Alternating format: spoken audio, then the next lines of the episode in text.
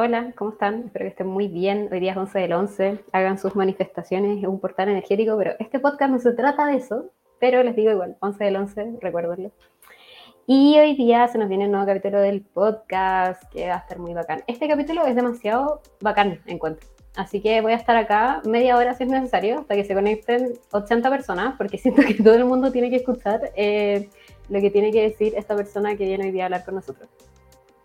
Y bueno, antes de introducir el tema y introducir con quién vamos a estar hablando, em, les cuento qué es lo que hemos estado haciendo. Estamos en TikTok, no sé si alguien se enteró, lo digo por todas partes que estamos en TikTok. Em, así que síganos en TikTok, está muy bueno. TikTok a mí me encanta, es, bacán, es bacán TikTok. Así que si no es por nosotros, métanse por ustedes, háganse una cuenta en TikTok, me lo van a agradecer hay mucho contenido y es muy entretenido. Eh, y en Instagram también tenemos mucho contenido para que nos vayan a seguir. Estamos en Mujeres Sonit, ahí en Instagram, en TikTok, en Facebook, en LinkedIn también. Se vienen cosas en LinkedIn, se vienen cositas. Eh, y bueno, toda la información también sobre Mujeres Sonit. Recuerden que tenemos una página www.mujeresonit.org para que la vayan a ver. Ahí también nos pueden contactar, nos pueden mandar mensajes, nos pueden hablar, contar de sus vidas, lo que quieran. Y tenemos un gran evento que se viene a fin de año, próximo año también, a inicio del próximo año, fin de este año, que es el gran Hack Show de Mujeres Unidas. ¿Qué es un Hack Show? Para quienes nunca hayan escuchado este término, es un evento que se hace para eh, personas que están cursando un bootcamp o que eh, ya lo terminaron. Y eh, al finalizar estos cursos se hace un proyecto final. Entonces el Hack Show es para que ustedes presenten estos proyectos envíen videos de prototipo, pueden ser aplicaciones, pueden ser sitios web, lo que sea que quieran. El tema es completamente libre. Em, postulaciones hasta el 10 de diciembre, así que todavía están a tiempo. Todas las bases y cómo postular y todo está ahí en la página mujersanit.org. Así que anímense, eh, está muy bueno. Subimos ahí también recursos en Instagram de cómo grabar tu video, cómo hacer tu prototipo. Nos pueden preguntar también tenemos la comunidad en Discord, donde hay muchas mujeres que son secas, que son diseñadoras UX, que son data scientists, etcétera, y las pueden ayudar. Eh, este hack show sí es solo para mujeres, es para la comunidad de mujeres Sonit, así que como requisito se tienen que identificar con el género. Tienen que tener máximo dos años de experiencia en el mercado TI y eh, residir en Chile. Este requisito es muy triste para nosotros, pero lo hacemos porque eh, tenemos premios sorpresas y es muy difícil enviar los premios fuera de Chile, así que por esta vez decidimos que sea solo dentro de Chile, así que únanse al Hack Show. Ay, me cansé. me cansé hablando. Em, ¿Qué más les puedo contar del Hack Show? Bueno, hay eh, ediciones anteriores de Desafío Latam.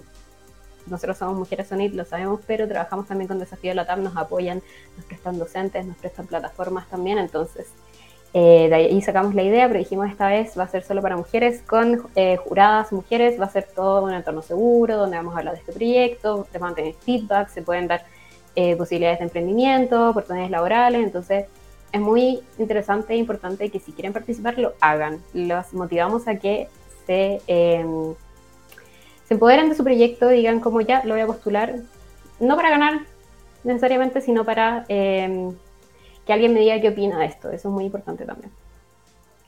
Así que únanse, siempre subimos muchas gráficas ahí en Instagram y toda la información está en la página web. ¿Qué más les puedo decir? Discord. Discord está en llamas también porque eh, la próxima semana tenemos un taller, taller de diseño UX y taller de Figma, que es todo juntos, nuestros talleres mensuales que hacemos gratuitos para nuestra comunidad y los hacemos a través de Discord. Siempre eh, los hacemos en Discord y damos tutoriales de cómo unirse a Discord, pero es muy sencillo. El link de invitación a nuestro servidor está en, nuestra biografía de Instagram. Y ahí se hacen una cuenta, entran a ese link y van a estar en nuestro servidor de Discord, donde pueden elegir su rol, con qué pronombre se identifican, sus intereses, de qué país son. Y ahí se les van a liberar muchos canales de acuerdo a sus intereses. Si les interesa Data Science, si les interesa Full Stack, si les interesa diseño UX, Vamos a probar también cositas en Discord para que se vayan a meter. Se viene mucho material, muchas clases, muchos talleres gratuitos, así que métanse a Discord. Y por último, ah no, no último. El mismo día del taller, el 17 de noviembre, tenemos un evento antes para todo el mundo que quiera entrar a verlo. es con la empresa Accenture. Y este evento se trata de los cinco puntos más importantes a considerar en los empleos entry level. Es una charla muy importante para nosotros porque eh, va a ser desde el punto de vista de las empresas. ¿Qué esperan ellos de alguien que postula un empleo entry level? ¿Qué significan estos empleos entry level? Entonces, si están interesados, interesadas, interesadas, por favor, únanse a ese evento, guárdenlo en sus calendarios, guarden las gráficas en Instagram para que no se olviden, que es el 17 de noviembre a las 18 horas, horario Chile. y eh, también va a estar por YouTube y Twitch. Y finalmente, antes de introducir de qué se trata este podcast, siempre lo nombramos, pero nunca está de más, no sabemos si hay alguien nuevo viéndonos. Tenemos una beca de un 50% para estudiar carreras en Desafío Latam. ¿Qué es Desafío Latam? Es una academia de talentos digitales que enseñan carreras como Full Stack, Data Science, Diseño UX UI, Marketing Digital y mucho más. Así que entren ahí. Ahí también tenemos el link en la biografía sobre esta gran beca de descuento del 50% vean las carreras que les interesen, hay carreras que van a empezar ya pronto, así que anímense a tomar este 50% de descuento por ser mujer de nuestra comunidad y, sigan aprendiendo lo que más les interesa, eso es nuestra meta, acercar a más mujeres, introducirlas al mundo de TI, así que les invitamos a que se unan a esta gran beca. Bueno, estamos esperando a Francisca, esa es la verdad. no sé si alguien sabía que no estaba Francisca. Eh, la estamos esperando, así que vamos a rellenar un poco, vamos a hablar de qué se trata este podcast y a ver si alguien se anima a hablar con nosotros. Em, vamos a hablar de la sustentabilidad de la tecnología. No sé si han visto eh, las gráficas que subimos a Instagram sobre este podcast. Se trata de la sustentabilidad de tecnología y este tema nació porque en conversaciones con Francisca, ella nos dijo que le interesaba mucho este tema y nunca lo habíamos hablado realmente. Entonces dijimos, démosle, Fran, nosotros te apoyamos y vamos a hablar de este tema contigo. Así que tenemos preguntas muy interesantes también eh, de cómo se ve en el futuro, cómo se relaciona la tecnología con la sustentabilidad, los principales desafíos, eh, la vida sustentable también, cómo se ve esto de las nuevas tecnologías, la gente que está conectada, por ejemplo, todo el día, eso también es contaminación, cómo se hace más sustentable esto. Entonces, le vamos a preguntar muchas cosas porque ella, María Francisca, les voy a contar un poco de ella, ella es National Technology Officer en Microsoft. Es ingeniera civil industrial y tiene un doctorado en economía e ingeniería y fue elegida dentro de los jóvenes líderes del Mercurio del año 2020. Eh, es seca también, si la pueden seguir en LinkedIn, ahí siempre escribe artículos, eh, comparte publicaciones. Está ahí también interesada mucho en la ley de eh, tolerancia cero del alcohol. y estuvo también involucrada ahí, dio varios seminarios al respecto. Entonces también le vamos a preguntar un poco de ese lado de su vida personal, cómo maneja tantas cosas, porque ha estudiado mucho, tiene muchos eh, títulos ahí, lo pueden ver en LinkedIn, eh, es seca lo que hace y aparte tiene muchos intereses que los equilibra muy bien. Entonces le vamos a preguntar cómo lo hace. Y. Eh, ¿Qué más les puedo hablar? Esperando a Francisca, esperando este gran podcast que se viene con todo. Quédense atentos a los próximos podcasts. Siempre hacemos podcasts e intentamos hacerlos todas las semanas, pero a veces eh, es un poco difícil, sobre todo por los horarios online que no, no son muy compatibles. Y em, se nos vienen muchos podcasts. Tenemos una larga lista de mujeres líderes que nos van a dar diferentes podcasts en diferentes temáticas.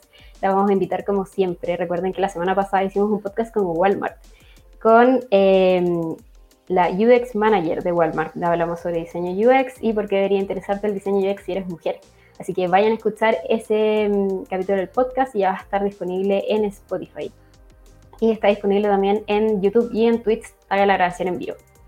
Así que bueno, ya no tengo que rellenar más porque llegó, llegó la Fran, así que la vamos a hacer pasar y vamos a hablar con ella. Hola Fran, ¿cómo estás? Hola, bien, súper bien. Un poco corriendo, yo digo corriendo no físicamente como pensamos todos, sino que corriendo en el, desde el punto de vista digital. Buenísimo. Bueno, Fran, eh, dimos una introducción más o menos de qué íbamos a hablar hoy día, em, de qué era lo que hacías tú en Microsoft, este National Technology Officer, cargo que tienes, ¿verdad? Eh, que tienes, bueno, eres ingeniera civil e industrial de profesión y que tienes un doctorado en economía e ingeniería, que fuiste elegida dentro de los jóvenes líderes del Mercurio. Eh, estuvimos hablando un poco de qué es este tema de la sustentabilidad de tecnología, entonces ya para partir este podcast, para conocerte un poco mejor y qué es lo que haces y por qué elegimos este tema de hablar contigo, eh, quería preguntarte como que nos cuentes un poco más de ti, eh, cómo ha sido tu camino laboral, cómo entraste al mundo de la tecnología y en larga como que nos cuentes cuál es el cargo que tienes ahora en Microsoft. Súper. Bueno, una pregunta bien amplia, Connie, así que voy a tratar de, de acordarme por lo menos mis momentos más, más significativos. Como decías tú, Connie, yo soy ingeniera civil y, me he movido, la verdad, en distintas áreas porque me encanta algo que me mueve y yo creo que lo que me mueve es aprender. Así que esa, esas son las cosas como cuando, cuando, pienso en un desafío nuevo, esos son los desafíos que me gustan y los que, en los que me comprometo. Entonces, bueno, nada, estudié ingeniería civil y después estudié harto, estudié harto, hice un máster, después me fui a hacer un doctorado, eh, viajé bastante, conocí un montón de gente, lo que más me gustó de mi doctorado era poder conectarme con gente de distintos países, con distintos backgrounds, otros conocimientos, trabajé con ellos, así que tuve como un doctorado, creo yo, bastante poco convencional, porque la mayoría de la gente piensa en una persona que estudia doctorado como que está sola, estudiando en su laboratorio, algo así como muy desconectado al mundo, yo quise hacerlo un poquito distinto y estuve como hiper conectada con muchas personas, aprendiendo mucho de otros. Y, y luego, Connie, trabajé en, en, gobiernos, trabajé en sector público, en algo que me motivó mucho. Yo fui la directora de seguridad vial y me tocó hacer la ley tolerancia cero alcohol en conducción. Chachán. Hay gente que cuando les digo esto me dice, no, tú eres la culpable. no, pero ¿sabes qué? Pero las generaciones más jóvenes me encanta, porque las generaciones más jóvenes es como, nada, como que crecieron en otro ambiente, no es como el curado manejo mejor, sino que crecieron en, en, en, realmente en, otro contexto. Así que bueno, estuve unos cuatro años trabajando en gobierno y después yo creo que toqué por primera vez, después de que salí del gobierno, más el mundo tecnológico por dentro. Entonces, después he estado trabajando en, distintas compañías multinacionales tecnológicas o ligadas a la, a la, tecnología, primero en Indra, después en Accenture y ahora en Microsoft.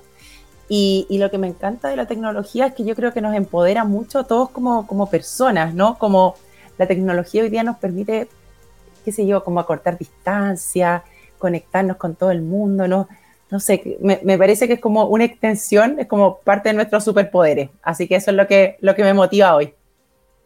Bacán. Bueno, y antes de que llegaras, yo también hablé un poco de la ley de tolerancia cero, porque lo ahí en LinkedIn, hay muchos artículos al respecto y sobre todo como vi la invitación que se fueran a seguir en LinkedIn, porque en verdad es una aporte tenerte ahí en el inicio de LinkedIn, vayan a seguir a la Fran. Y hay muchos videos al respecto y, y, también vi que era un tema que igual te interesaba bastante. Entonces, eh, y tú le decías también por el otro lado el tema de la tecnología eh, que nos empodera y también nos permite hacer tantas cosas que antes creíamos que eran un poco imposibles de hacer y dice, wow, en verdad no era tan difícil.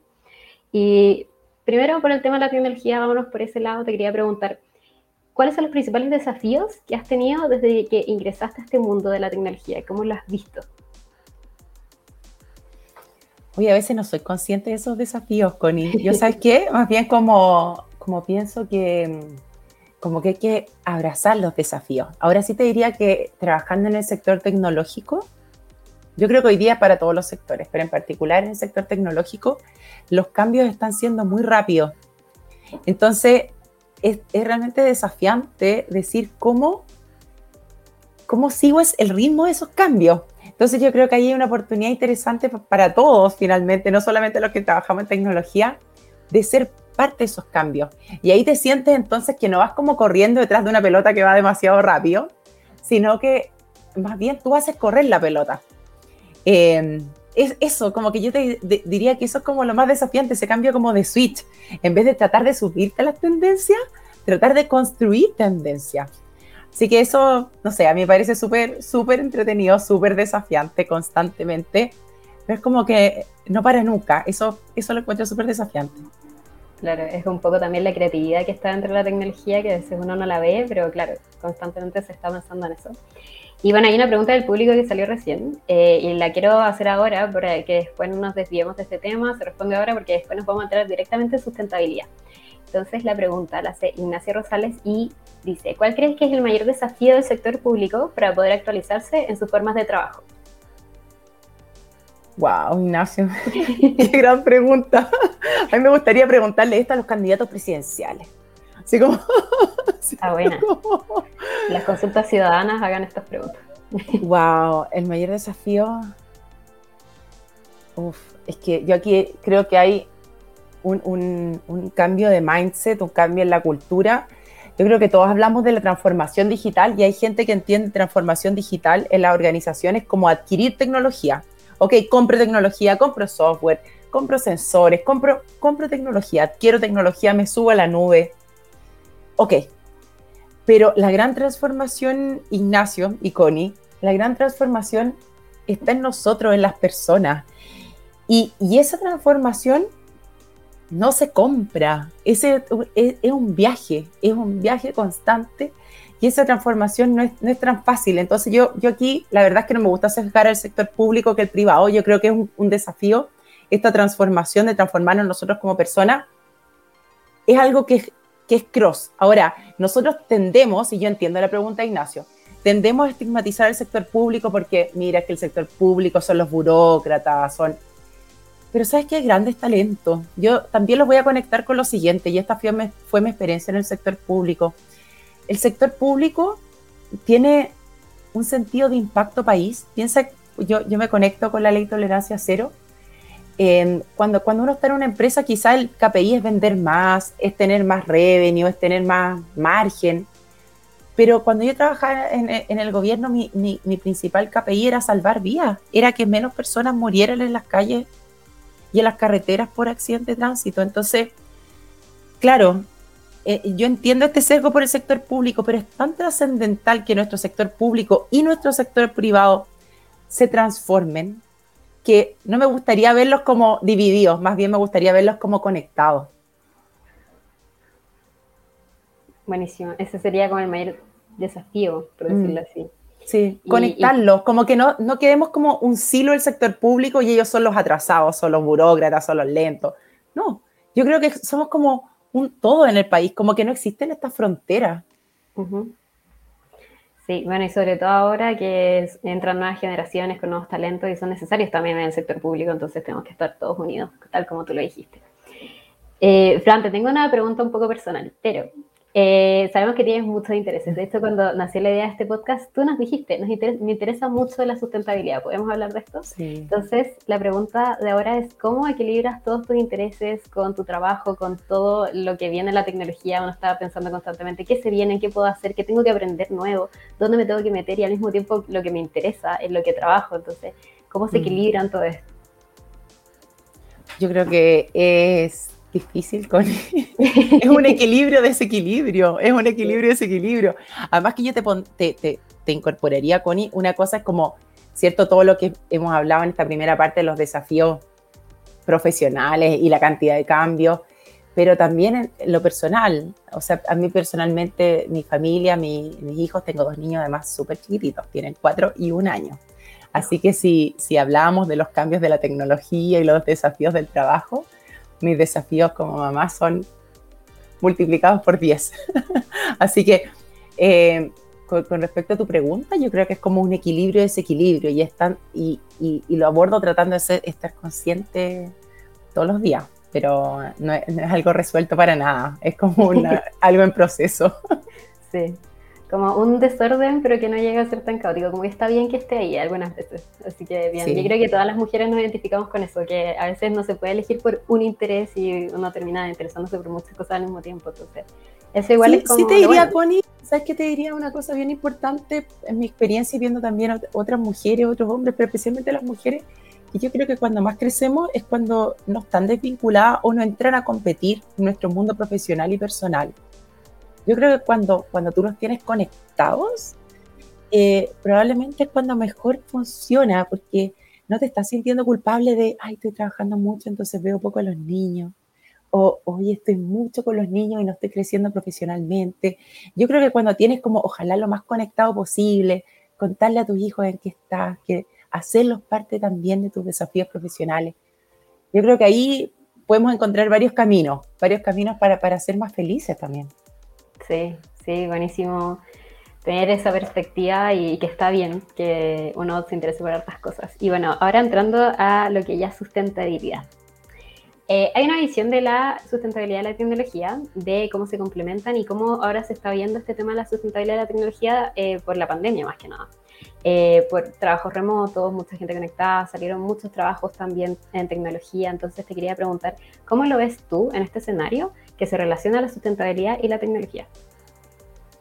Mira, la verdad es que hoy día, Connie, la sustentabilidad y la tecnología no las veo tan conectadas como, como yo tengo una, una visión más futura, como probablemente una tendencia, y esto son apuestas, yo no sé si va a terminar resultando así, pero yo apostaría que la, la, sustentabilidad y la tecnología van a estar con una conexión mucho más fuerte que la de hoy.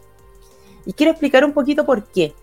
Yo creo que hoy día cuando pensamos en la sustentabilidad, la mayoría conectamos con sectores altamente contaminantes o que, o, que la sustentabilidad está como de manera más clara, más tangible. Entonces nosotros, por ejemplo, estoy hablando de nuestro entorno chileno, inmediatamente hacemos exigencia de sustentabilidad, no sé, a una minera, a una petrolera, quizás a una forestal.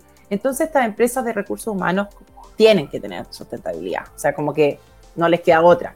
Incluso si vemos, la semana pasada se, lanzó la estrategia de largo plazo de, sustentabilidad para Chile, y, en ese caso, y, y, es un paso adelante tremendo que está dando el país, eh, en ese caso, con esta estrategia a largo plazo, se disponen o se, o se establecen metas por sector. Entonces decimos, mira, la reducción en carbono tiene que ser estas en tales sectores. Y los sectores que tienen desafíos más grandes son justamente la minería, el transporte, la energía, etc. Pero tú podrías ver esa estrategia a largo plazo de Chile, y esto no es fuera de Chile, pasa algo similar, y tú dices, bueno, ¿y el sector tecnológico qué? Porque no, no parecemos con, con, una meta. Entonces nosotros podríamos decir desde la tecnología, mira, ¿sabes qué? Nosotros podemos hacer lo que queramos porque la verdad es que no somos un sector que nos están mirando. Pero no, pero, pero no, y aquí está, aquí está el punto, me parece central. Yo creo que la sustentabilidad hoy día, primero que todo, tiene que estar en el centro, en el core de toda, de toda organización, no importando si es pequeña, si es grande o en qué sector esté. Tiene que estar en el core. Si no hay sustentabilidad, si no tenemos planeta, Connie, eh, no, no hay nada, así es simple. Y luego conectando con la, con, con la tecnología, nosotros hemos visto en las últimas dos, tres décadas este gran proceso que se llama transformación digital, en el cual todavía en esta ola estamos metidos todos. Entonces se quiere decir que todo, toda organización, de todo sector, está en un proceso de, de, de transformación digital. Entonces la tecnología ya no está solamente en las empresas tecnológicas, está en toda organización. Luego, si estamos con este desafío de transformación sustentable, yo le llamo la, la, la transformación por dos, así como la transformación digital, hoy día está la transformación sustentable. Para mí no son dos transformaciones que ocurren de forma independiente, sustentabilidad por un lado, tecnología por otro. Yo creo que es una gran ola, que es una transformación doble de la transformación digital, la transformación en sustentabilidad y en la cual la tecnología tiene que actuar, actuar como un habilitador de la sustentabilidad, como un acelerador, así como la tecnología nos ha permitido conectarnos y seguir trabajando, seguir estudiando. En la pandemia la tecnología nos tiene que permitir abordar los desafíos de cambio climático y todos los desafíos que tenemos como parte de, de sustentabilidad en todas las organizaciones y como planeta, la verdad. Esa es un poquito la, la, la, visión que nos gustaría, yo creo que es una visión personal, pero a, ver, a la vez es una visión que nos gustaría acelerar desde Microsoft, porque nosotros trabajamos con, con, con, con empresas muy, muy distintas en todos los sectores. De hecho, nuestra, nuestro propósito es empoderar a toda persona y a toda organización del planeta a conseguir más. Y en este caso queremos empoderarlos para conseguir más sustentabilidad para el planeta. Y creo que la tecnología tiene que tomar un rol habilitante. Sí, totalmente. Y colgándome un poco de tu respuesta y llegando a la siguiente pregunta. Eh, tú mismo lo dijiste, la tecnología nos tiene que ayudar a enfrentar estos desafíos del cambio climático, etcétera, y ser más sustentable. Entonces te quería preguntar cómo se proyecta el desarrollo de una vida sustentable que sea amigable con el medio ambiente y con la sociedad y ahora de que las nuevas generaciones nacen con tecnología. Muchas personas, niños que ahora están estudiando, van a tener empleos en tecnología, van a hacer startups, van a hacer sus propios emprendimientos tecnológicos. Entonces, eh, ¿cómo se proyecta esta vida sustentable desde ahí? Me gusta esta pregunta, Connie, porque sabes que yo creo que mucho se ha hablado, de los nativos digitales.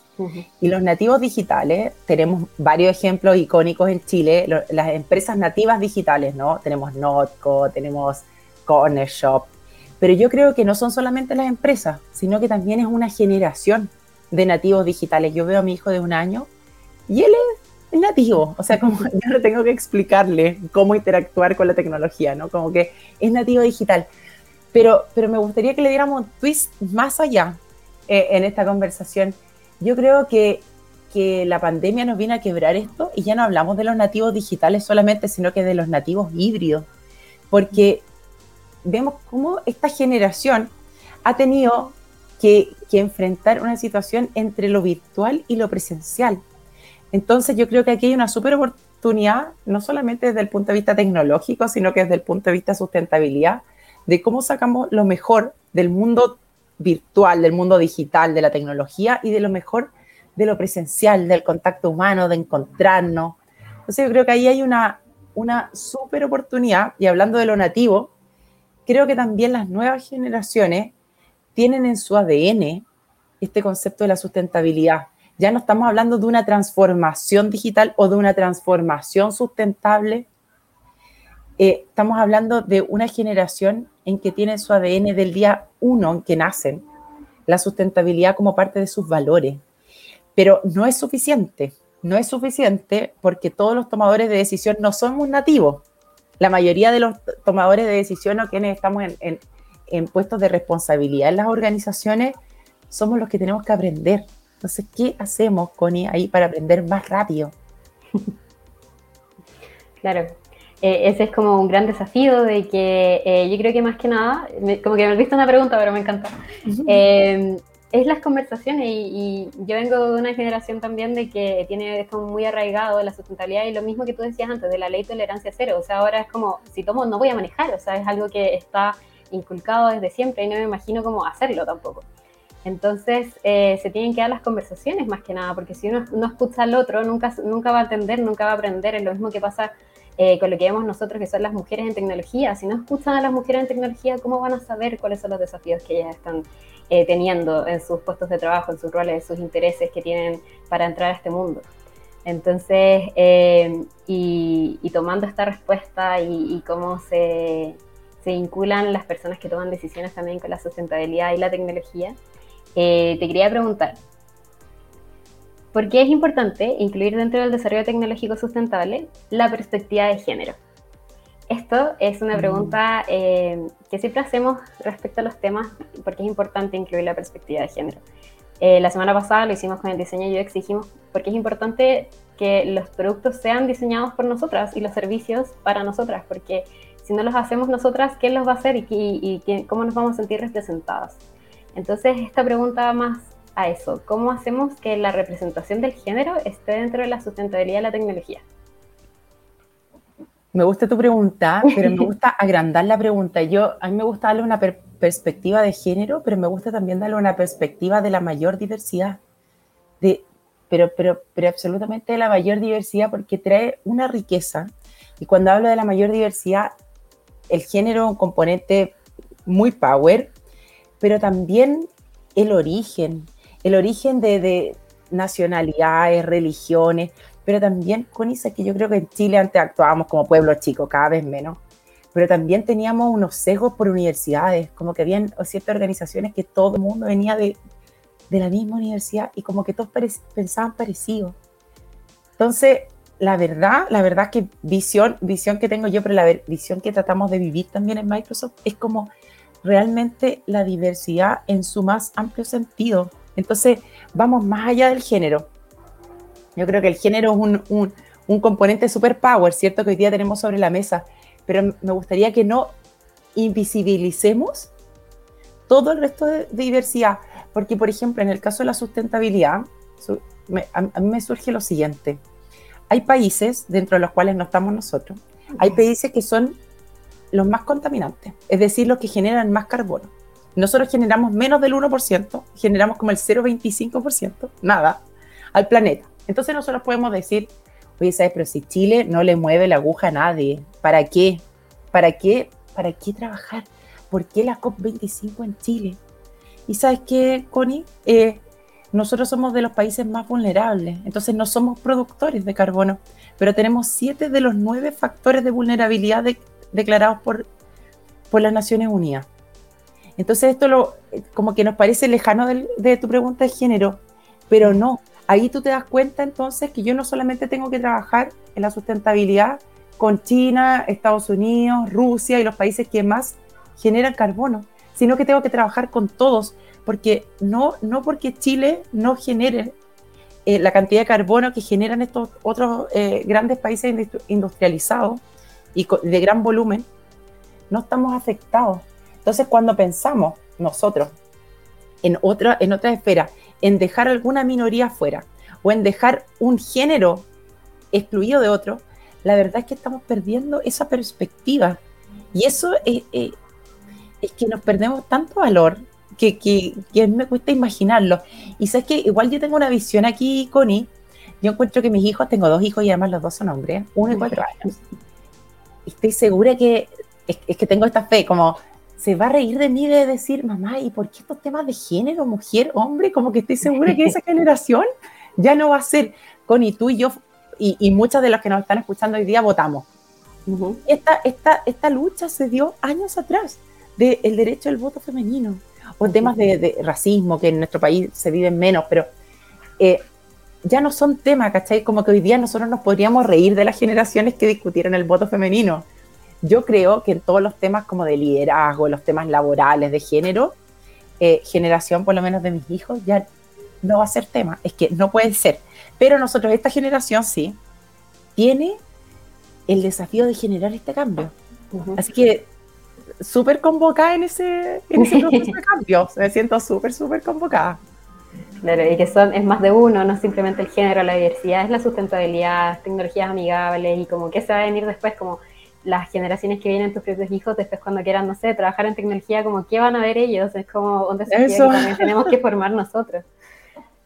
Eh, buenísimo, buenísimo. Eh, me encanta, me encantó el tema. Nos encanta a nosotros como mujeres unir tener estas conversaciones con mujeres líderes que sean modelos de rol, por eso lo hacemos para introducir a toda nuestra comunidad. Eh, a estas grandes mujeres que están en, en puestos importantes, que están trabajando por estos temas, eh, que tienen visiones que eh, todas compartimos a lo mejor, entonces este es un espacio seguro también para todas las mujeres. Y te quería agradecer, te quería dar las gracias, Fran, por esta gran conversación. Eh, fue un poco cortita, siento que podría hablar contigo horas y me encanta. Así que te quería dar las gracias, también te quería invitar si quieres volver en cualquier instancia de podcast o cualquier otra instancia de evento que tengamos, eres completamente bienvenida. Si quieres discutir otro tema conmigo, yo feliz lo hago contigo. Eh, y te quería dar este espacio por si quieres eh, dar unas palabras, si quieres dar algún evento que tenga Microsoft, que sigan alguna plataforma, este espacio es tuyo para que lo deje a toda nuestra comunidad. Gracias, Cori. Y yo creo que hoy día fue un momento de encuentro, pero es como el inicio. Como que eso me gustaría pensar, como para seguir conectadas. Me encantó, me encantó tu red. Eh, como, no sé, me, cuando me invitaron, como que me hizo, como, me, me sentí feliz, en verdad, como rara la invitación. Eh, y pienso, nada, que tenemos como tanto que construir en, comunidad, que, que, por eso me, me, gustó mucho esta, esta invitación y me gustaría poder seguir más allá de, de hoy día del podcast, como, nada, encuéntrenme en, redes sociales, yo a veces me demoro un pelín, pero respondo siempre, me encanta conocer otras personas, me encanta conocer mujeres power o con ganas eh, con desafíos, con oportunidades, que la ayude a conectar. Me encanta la hiperconexión.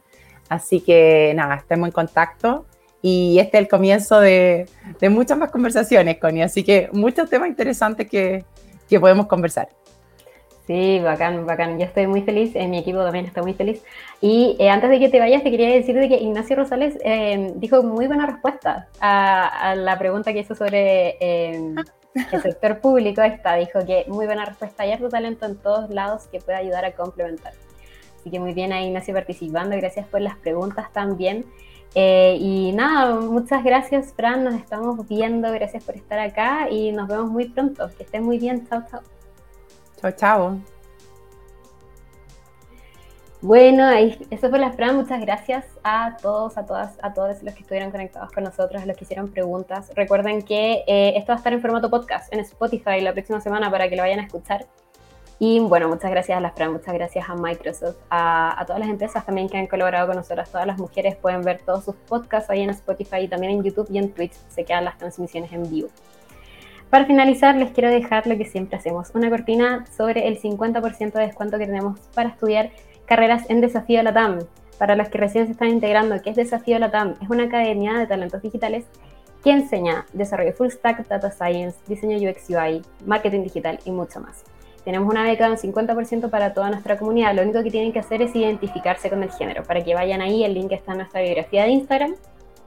Y motívense, hay carreras que están por empezar allá en estos días de noviembre, así que vayan a revisar ahí los descuentos que hay y eh, qué son las carreras que más les interesan.